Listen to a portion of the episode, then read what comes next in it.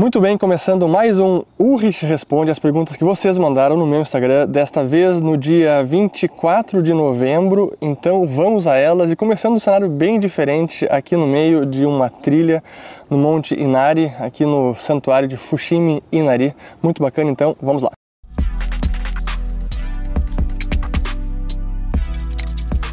Muito bem, a todos aqueles que estão chegando agora aqui no canal, meu nome é Fernando Urge, aqui a gente fala de economia, mercados e investimentos. Se vocês gostarem do conteúdo, considerem se inscrever, ativando o sininho aqui embaixo e também compartilhando este vídeo, que está num formato bem diferente, eu sei, e hoje este vídeo de, de respostas às perguntas de vocês vai ser itinerante. Então a gente vai gravar um pouco aqui, depois em outros locais aqui de Kyoto, que é uma cidade maravilhosa. E já, porque, já que tem várias perguntas sobre Japão, vale a pena usar esse cenário como espaço para responder as perguntas. Então, primeiro aqui do Akandersen. O que mais te surpreendeu no Japão? Ah, talvez a beleza natural de vários locais, agora que eu estou conhecendo mais. A gente foi para. Começamos em Nagoya, depois fui para Kyoto, onde estou agora, também em Hiroshima e ao sul de Hiroshima, na ilha de Miyajima onde tem é, o famoso portão de Tori também, que assim como tem vários aqui, inclusive esse aqui é um portão de Tori, são milhares aqui nessa trilha. A beleza natural, a, a disciplina do povo, a organização, a educação, como tudo realmente funciona. Acho que uma coisa que me surpreendeu talvez seja o silêncio. Assim, as pessoas, ninguém fala alto, todo mundo, até eu tô aqui falando, acho que é a pessoa que falou mais alto nessa montanha o dia inteiro aqui, né, Matheus? O Matheus está me acompanhando aqui, um grande amigo que eu conheci em Kyoto. Mas acho que isso surpreende. As pessoas são muito silenciosas, muito educadas e o cuidado que elas têm com o próximo, assim, a consideração e o respeito, a gente vê isso na limpeza dos locais, locais públicos e privados. Há uma consideração muito grande com a propriedade alheia, com a propriedade privada e propriedade pública também. E isso é, é bacana de se ver. Fora isso, acho que não, não, me surpreendeu muita coisa porque eu já esperava, já era expectativa encontrar um país organizado, que tudo funciona pontualmente, é o trem-bala ou qualquer outro método de transporte. Isso não me surpreendeu, eu já esperava que isso fosse ser o caso. E a riqueza do país, ah, vou ter que tirar aqui do. Tá pegando bem o sol agora aqui. Tive que mudar aqui porque o sol começou a pegar na lente. Mas seguindo, é, a questão da, de como é avançado o país, a tecnologia. Acho que uma coisa que me surpreendeu, que eu digo que é um pouco do paradoxo do Japão, apesar de toda a tecnologia, apesar de muita coisa ser automatizada, o que eles podem usar máquina, robô para poupar o trabalho humano e ganhar produtividade, isso será feito, será utilizado máquina. Mas apesar disso, o dinheiro vivo, o dinheiro espécie, é muito usado. Pessoal, eu quase não vejo pessoas usando cartão de crédito, por exemplo. É tudo com dinheiro, até porque as maquininhas, talvez isso seja um pouco do legado da evolução do Japão, tudo que é maquininha funciona com dinheiro, com moeda, moeda muito usada.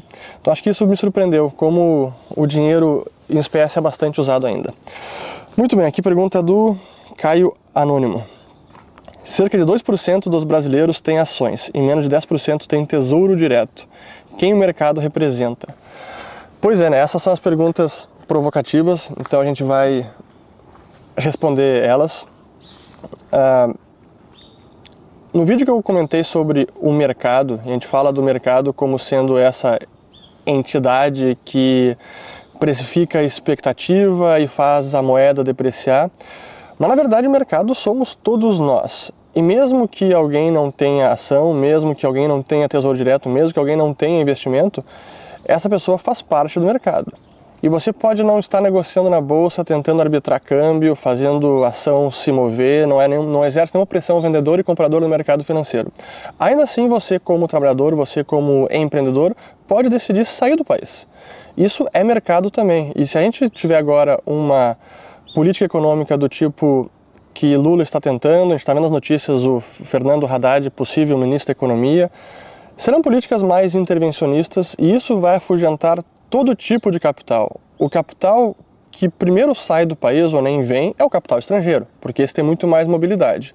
Em segundo lugar, o capital que deixa de ficar aqui também busca refúgio lá fora é o capital do investidor local, aquele que pode ter mais patrimônio, já tem uma vida financeira mais tranquila, tem mais recursos e consegue tirar o dinheiro do país.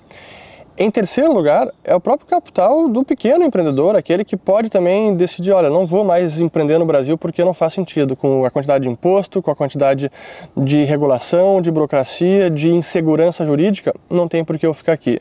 Então, o mercado representa todo mundo, essa aqui é a verdade. Aqui do Wellington Oliveira. Quais as principais diferenças entre a cultura brasileira da japonesa? Pois então, tem muita coisa. O que, que, que tu acha, Matheus? Principal diferença da cultura japonesa e brasileira. Eu, eu vou dizer uma. Acho que isso que eu acabei de falar sobre a consideração com o próximo. Tenho respeito pelo próximo, pela propriedade alheia. A gente vê isso no uso do, de espaço público. No banheiro, no restaurante, banheiro em algum local, cara, é sempre muito limpo. Não importa se teve um show, se teve um jogo da Copa. Até a gente viu, teve um episódio agora na Copa do Catar, num jogo que nem era do, da seleção japonesa, eles estavam no, no estádio, e depois do jogo, vários japoneses ajudando a limpar o espaço. E aí o repórter perguntou, pô, por que vocês estão fazendo isso? É para aparecer, para aparecer na câmera? Do cara, não, não, não, não, nada a ver com isso. E realmente está na cultura deles essa preocupação com o outro, em deixar o espaço limpo porque ele sabe que outra pessoa vai chegar e vai usar e faz parte do seu, da sua educação, do seu aprendizado em ter esse cuidado com o próximo. O que mais tem de diferença? Isso, é isso, né? Isso é um bom ponto. O que mais? Ah, acho que o... A gente está generalizando, obviamente, né? Então, é importante fazer essa ressalva. O que eu vi desde o início do logo que eu pousei em Tóquio, o profissionalismo e o comprometimento de cada um com o seu trabalho, o seu papel específico, a sua tarefa, por mais trivial que possa parecer, ele vai cumprir aquela tarefa com muito esmero e não vai ficar encebando. Acho que isso também, especialmente em, em funções públicas, cara, é, eu não tive, ainda não tive um contato com uma repartição pública no Japão, mas eu acho que eles não ficariam encebando como muita gente vê um brasileiro encebando. Eu vou ter que mudar de novo. Eu escolhi um cenário bonito, mas traiçoeiro, porque o sol começa a bater aqui, ó.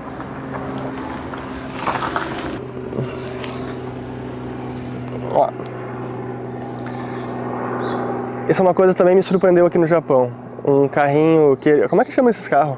É um carro. Tem um nome específico? Tem, mas puta, esqueci agora. Cara. Enfim, esse tipo de carro, ele, ele é bem menor do que o normal. Ele até tem uma placa especial, né? Que é a placa amarela. Ele tem um lugar de estacionamento, muitas vezes especial para ele, porque ele ocupa menos espaço, é mais econômico, tem menos potência, né? Sim, o nome é K-Car. K-Car. Então tá aqui um pouco de Japão para vocês. Mas deixa eu mudar aqui de cenário. Vamos ver o que mais do aqui do James Shaw. O que acha dos fundos imobiliários? Hora de vender tudo? Não, não é hora de vender, mas sim que por conta dessa alta de juros que a gente teve agora no mercado nas últimas duas semanas, tudo que é ativo que depende do longo prazo, ou que o valor presente depende de fluxos de caixa futuros, como o caso de FIIs, como o caso de ações e renda fixa mais alongada, acabou sentindo essa alta de juros, porque essa a piora nas condições do Brasil, na perspectiva, acabou fazendo com que o juro longo todo subisse. Veja o que aconteceu com toda a curva de juros. Olhando do DI futuro 23, 24 até o 29, toda a curva deu um salto. Essa alta no juro longo machuca fundo imobiliário, machuca ações, machuca renda fixa alongada. Agora, é o momento de vender? Eu diria que não. Primeiro, porque bons imóveis vão seguir pagando bons dividendos ou bons uh, rendimentos em aluguel. E segundo, porque para o fundo imobiliário cair mais, é preciso uma alta maior ainda dos juros longos. Eu acho que por enquanto o mercado está bastante receoso com o que pode acontecer, com o Haddad que não foi ainda indicado como ministro da Economia, mas possivelmente será. Isso traz muita preocupação, mas é, é preciso um pouco de calma. Aqui mais uma, duas aqui. Essa é boa, do MC Masami. O que o BOJ, Banco do Japão, pode fazer para conter a desvalorização do iene japonês? Ele poderia mudar a política de taxa de juros, porque essa é a grande pressão agora sobre a moeda, porque ele segue mantendo juros em menos 0,10, enquanto todo o restante do planeta sobe juros, inclusive os Estados Unidos. O problema é que o Banco do Japão ele tem um desafio enorme, porque ao mesmo tempo que ele controla a taxa básica de juros, ele também está tentando controlar o título do governo do Japão de 10 anos, naquele limite, é o teto, de, é um cap no yield. em 0,25. E ao mesmo tempo ele também não quer deixar a moeda desvalorizar. Alguma coisa ele vai ter que ceder. Ou os Estados Unidos para de subir juros e está próximo de subir, e o Japão vai se acomodar ou vai se conformar com esse nível de taxa de câmbio mais depreciado. Agora, imaginar que o, Japo, o iene japonês vai se apreciar mais, aí realmente precisaria uma mudança na política do Banco do Japão, que não é fácil. Aqui mais uma sobre o Japão. Ó. Marcel Metal Maia. É necessário um intérprete para conhecer o Japão? Olha, necessário não é, mas ajuda muito. Estou aqui com meu amigo agora cinegrafista também, companheiro de jornadas. Ele fala Japão, fluente, fala Japão, fala japonês fluentemente e ajuda bastante. Ajuda para você conhecer a cultura local, você ter até uma receptividade maior do pessoal que te recebe quando você entra no restaurante, quando você visita algum local, uma loja. Tudo isso aproxima e ajuda a ter até mais empatia das pessoas e ajuda até você a aproveitar melhor a viagem. Claro que eu não falo japonês, não, não, nem, tenho, nem tive como aprender antes de vir para cá.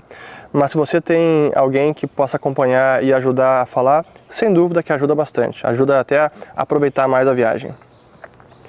Que mais duas e depois eu vou parar de gravar aqui depois a gente vai para outro local. Aqui da Michelle Hayashi. Ó, deve ser, deve ser japonesa. Ulrich, como você acha que ficará a taxa Selic para 2023? Boa pergunta e eu já tinha falado sobre isso no outro vídeo, mas é importante atualizar porque teve um movimento bem forte nessa semana. A gente viu a taxa Selic se mantendo, ou o 23 se mantendo ao redor de 13,75%, que é a taxa atual.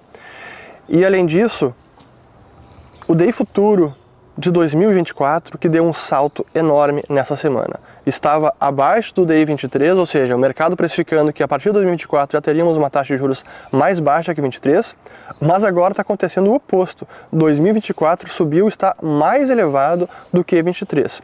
Isso sugere que o mercado está preocupado e com essa sinalização de mais gasto fiscal pode precipitar até uma elevação de juros a partir de meados de 23, que antes era o oposto.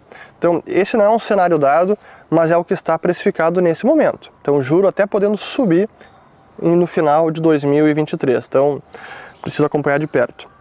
Aqui do aqui do Vendel Lobato. Taxa Selic paga todo mês? Como saber se devo optar por CDI, LCA, LCI, CDB ou pré ou pós-fixado?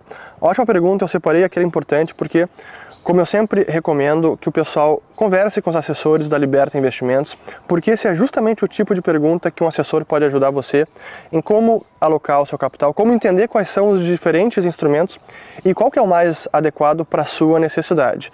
Uma LCI, por exemplo, ou uma letra financeira, uma LF, normalmente tem um prazo de investimento de dois anos. Você pode sair antes? Pode, mas tem uma penalidade. Esse tipo de detalhe de cada instrumento que um assessor pode explicar para ajudar você a escolher qual que é o mais adequado para a sua situação.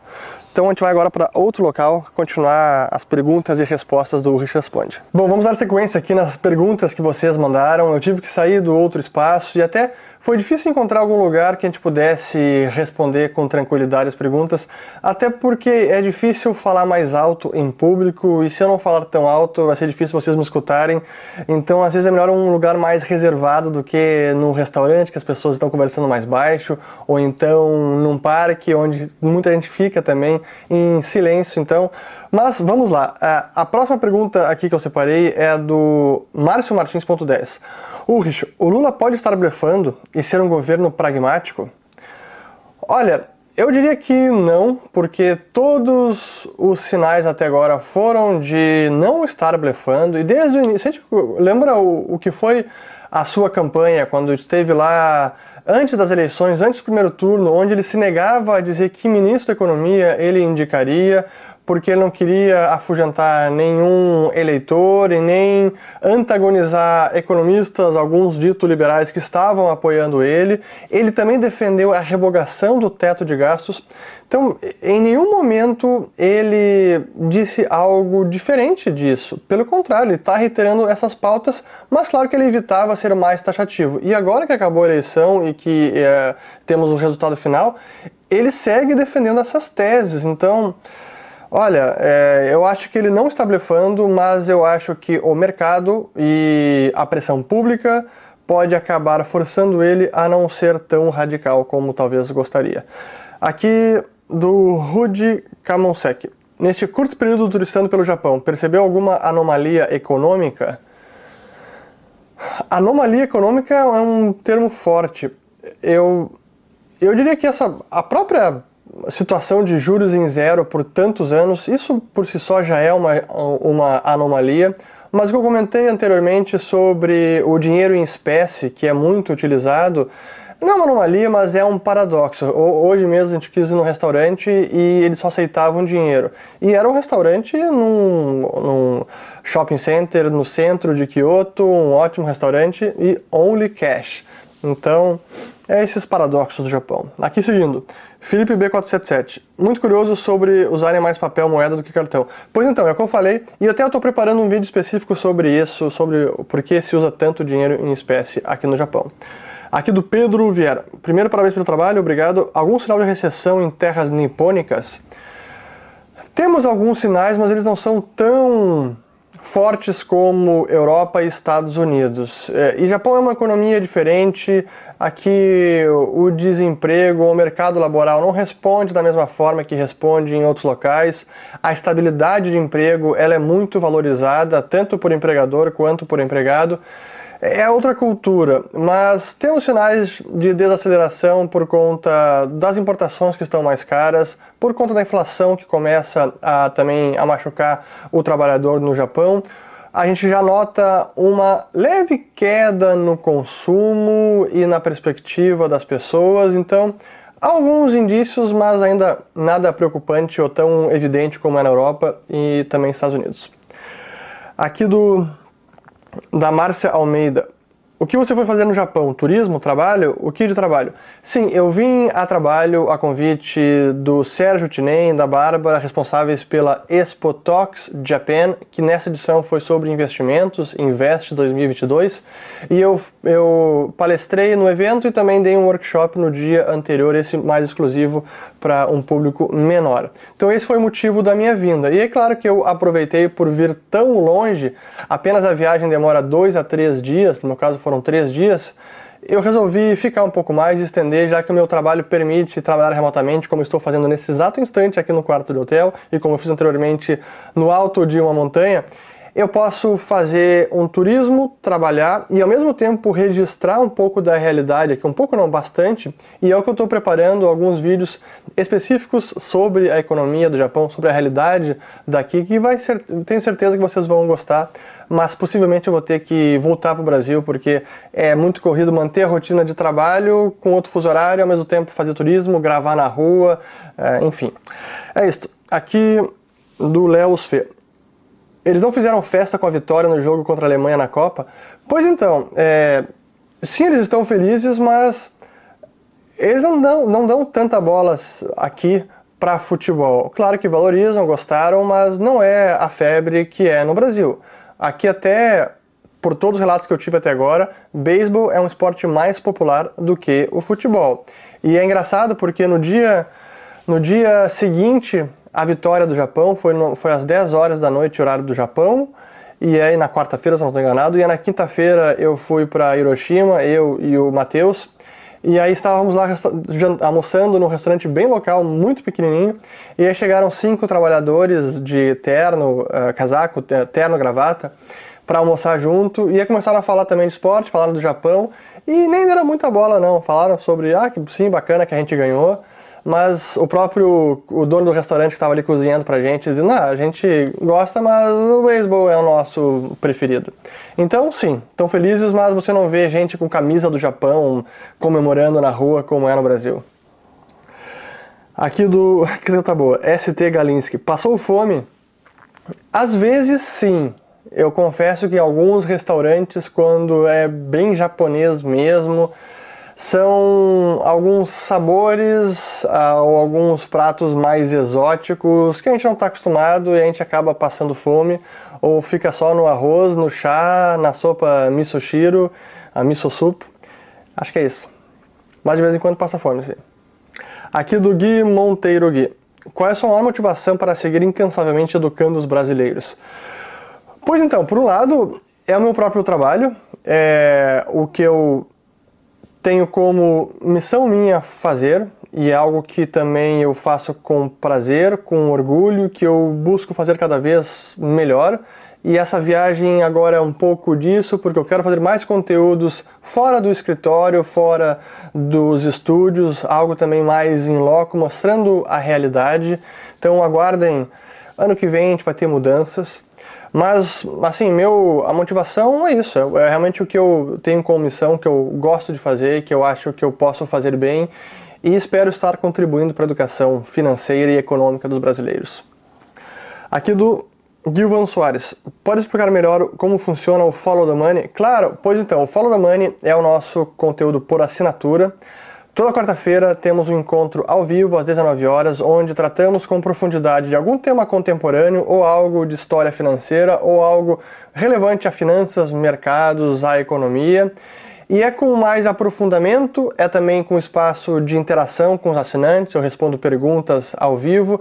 A gente também tem uma curadoria dos conteúdos. Todos os conteúdos, todos os encontros estão gravados e fazem parte do acervo para quem quiser acessar. E tem mais de 120 encontros, tem muita coisa bacana.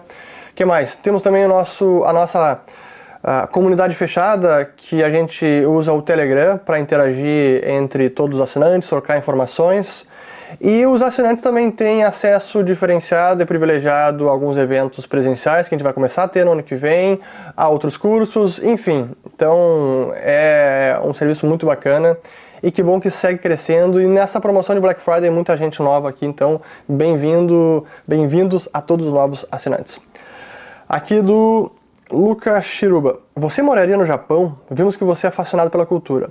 Essa é uma ótima pergunta e eu refleti já sobre ela e a verdade é que eu não eu não moraria no Japão. E digo pelo seguinte: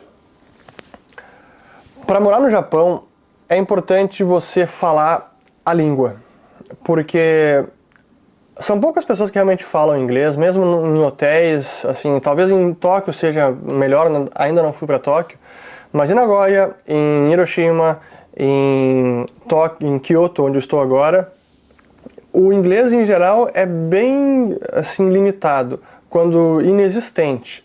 Então quem fala japonês tem uma vantagem enorme e é muito melhor para conseguir se aculturar, se inserir na cultura, conseguir aproveitar melhor as experiências todas, conversar com as pessoas e, e, e conseguir se virar na rua, seja como turista ou para quem quiser trabalhar aqui.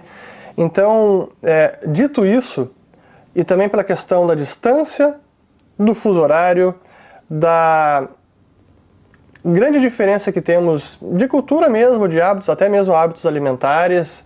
É, eu acho que é difícil para estrangeiros do Ocidente se acostumarem aqui.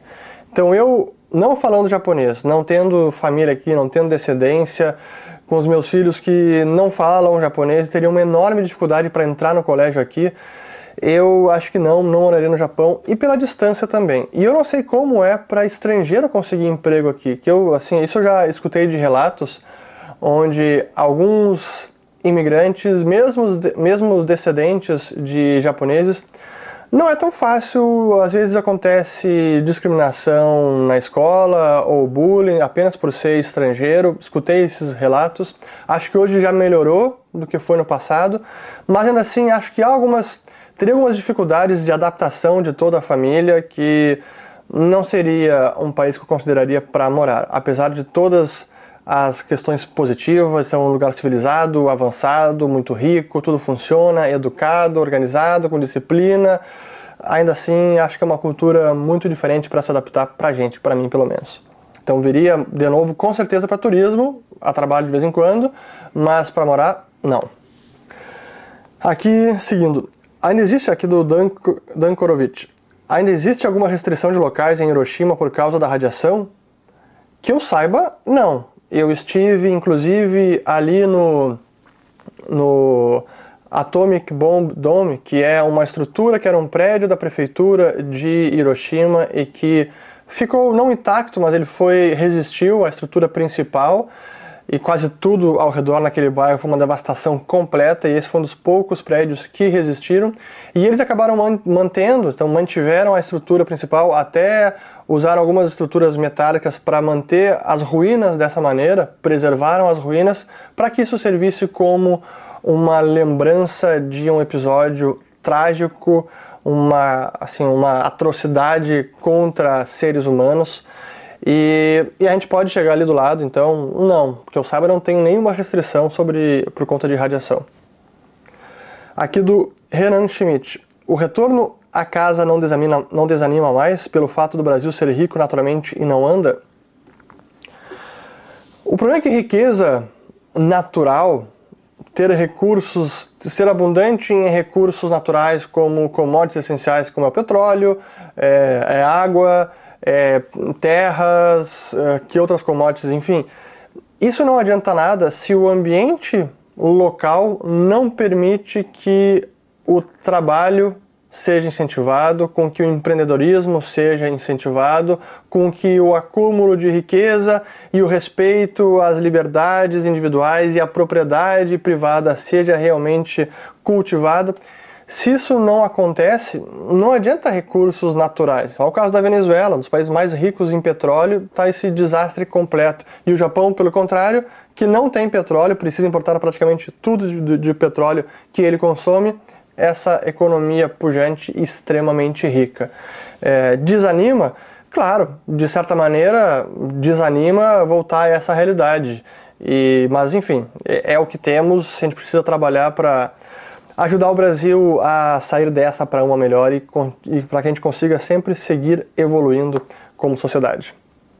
Aqui do Mário Ungaretti. Japoneses recolhendo lixo na Copa. Por que somos tão brasileiros tão diferentes para pior nessas pequenas coisas? Pois eu falei sobre isso, acho que respondi na pergunta, uma das primeiras, o que, que tinha de diferente com relação ao Japão. Esse cuidado com, com o próximo, né, o respeito a, aos outros, isso é é, é impressionante. Eu não sei como isso vem desde cedo, se é ensinado pelas famílias, se é ensinado no colégio, se é nas duas coisas, mas isso é louvável. E a gente vê, por exemplo, como é difícil, isso até é uma, uma dica que o pessoal dá para quem chega no Japão a turismo que não tem quase lixeira na rua. É muito difícil, porque ninguém joga lixo, mesmo nas lixeiras, todo mundo guarda o seu próprio lixo e depois descarta em casa ou quando vai a algum local, algum restaurante, supermercado, etc. Mas há esse cuidado sim de preservar a propriedade pública e a propriedade privada alheia. Então é, é muito bacana ver esse respeito. Por que, que, o Brasil não é assim? Bom, aí precisa uma análise histórica, antropológica, social, que não é o escopo deste quadro. Aqui vamos lá. Gustavo Lisboa. Um, uma série agora. ETFs de Bitcoin podem sofrer com o colapso de corretoras além da variação do ativo? Boa pergunta. Claro que pode. Se um ETF ou se um fundo tem exposição àquela corretora, vai acabar sofrendo uma perda. É um prejuízo, digamos que foi a zero. Se o cara tinha. São 100 bitcoins, mas 20 bitcoins estavam custodiados na FTX e ele não consegue mais recuperar esses 20 bitcoins, ele teve uma perda de 20% do, do patrimônio do fundo ou do ETF. Então, sim, isso pode ocorrer. Por isso é preciso conhecer o fundo, é preciso conhecer o ETF para saber quais são as, todo o detalhe de custódia, de contraparte utilizada. É, é importante realmente ir a fundo e entender todas as particularidades de cada instrumento de investimento. Aqui seguindo do Gustavo Brito. Poderia falar sobre liberdade e empreendedorismo no Japão? Boa pergunta. Eu não tive tempo e não consegui debater tanto ainda com os japoneses, nem ir mais a fundo para conhecer sobre a história e a visão que os japoneses têm com relação à liberdade e ao empreendedorismo. Mas do pouco que eu pude conversar com locais ou quem tem experiência de trabalho aqui, é diferente o empreendedorismo no Japão e, por exemplo, nos Estados Unidos e até mesmo no Brasil. Até pela cultura de trabalho, pela cultura e pela importância da honra, pela vergonha que existe do fracasso, do erro, que aqui ele passa a ser realmente algo que mancha a reputação do, de uma pessoa e que ele sente vergonha, por exemplo, se for demitido, se for se ir à falência. É diferente do empreendedorismo, por exemplo, nos Estados Unidos, onde o fracasso, o erro, faz parte do processo e com o erro você aprende e vai seguir empreendendo, criando novas empresas, novos produtos, serviços e assim prossegue. Aqui é diferente, porque essa questão do fracasso, do erro empresarial, ela é muito séria aqui. E assim, a gente vê que tem, é, tem pessoas e os relatos, por exemplo, de é, suicídio porque o sujeito foi à falência ou porque pode ter sido demitido. Então isso é uma cultura bem diferente nesse sentido.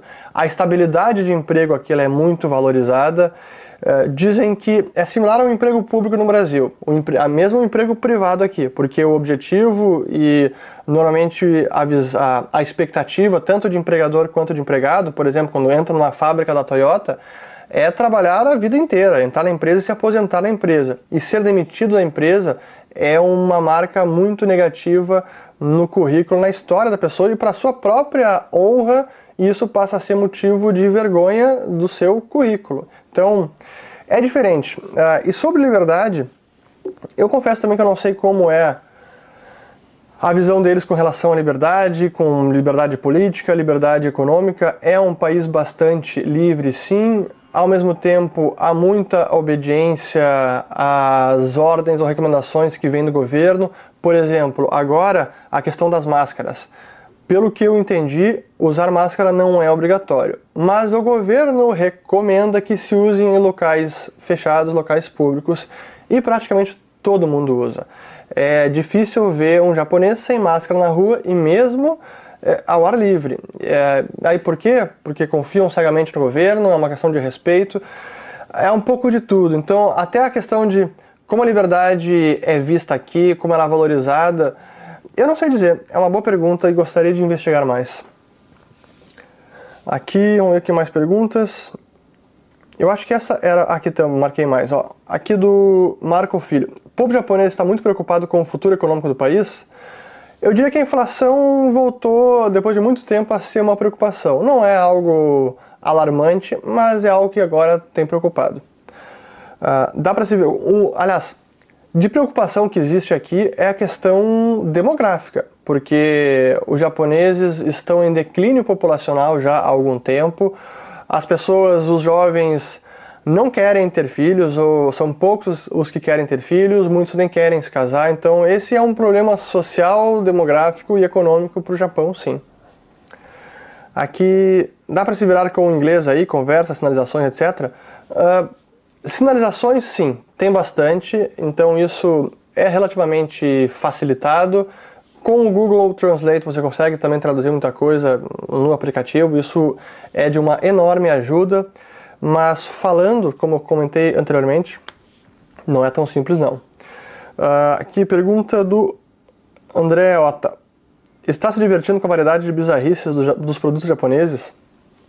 É engraçado, claro, a gente vê são muitos produtos diferentes, por exemplo, o feijão aqui é um produto, é uma comida que se come doce, então tem muitos doces com a base de feijão e não feijão salgado que a gente come. E como isso tem vários outros tipos de alimentos e é bacana ver isso em restaurantes, é bacana ver isso em supermercados, é, tem muita coisa diferente. É, eu não provo de tudo, gostaria de provar mais coisa, mas vou provando aos poucos, mas é é legal ver. Ah, uma coisa que é bacana, que aqui tudo é base do... O arroz é, realmente faz parte da cultura japonesa, o arroz como alimento, é base de bebida, do saquê, de doces, assim como o chá verde também, é por tudo tem chá verde, tem é, chá verde que você toma durante a refeição como uma bebida e não um refrigerante ou um suco, é chá verde. Você tem chá verde, sorvete chá verde, biscoito chá verde, doce chá verde, enfim, tem tudo de chá verde. Ah, seguindo aqui, países em conflito e uma visita a Hiroshima, qual reflexão veio à mente? É uma boa pergunta. Ah, eu acho que vem à mente essa ameaça que ressurge de um ataque nuclear e o quão devastador isso pode ser para a humanidade. Sim, quando a gente olha, chega ali em Hiroshima e percebe uh, o, que todas as consequências da bomba atômica na cidade, a quantidade de pessoas que foram assim viraram pó em fração de segundos, crianças, idosos, 70 mil pessoas instantaneamente, depois mais cento e poucos mil, poucas mil pessoas nos próximos meses seguintes, é, e perceber que a gente ainda tem esse tipo de ameaça, cara, é, é triste, é muito triste. Uh, aqui seguindo, Boa, sobre a da Luciana aqui já respondi de certa maneira. Se eu aceitaria morar no Japão, eu digo não, morar aqui não. Se eu voltaria ao Japão com a família de férias, sim, voltaria, mas conhecendo meus filhos e conhecendo o paladar, é, não sei se é tão fácil assim para crianças do Ocidente a alimentação por aqui. Possivelmente teria que recorrer mais a restaurantes americanos, ocidentais e menos japoneses. Café da manhã no hotel ah, não é fácil. Então, com família. Bom, e tem, bom, como qualquer lugar para turismo, tem que caminhar bastante. Então, depende da idade dos filhos. E a distância, cara, são dois, três dias de viagem. Aqui uma pergunta aqui do Denis Ikeda, mais uma dele. Ó. Depois de conhecer um pouquinho da comunidade brasileira do Japão, teríamos uma Liberta Japão?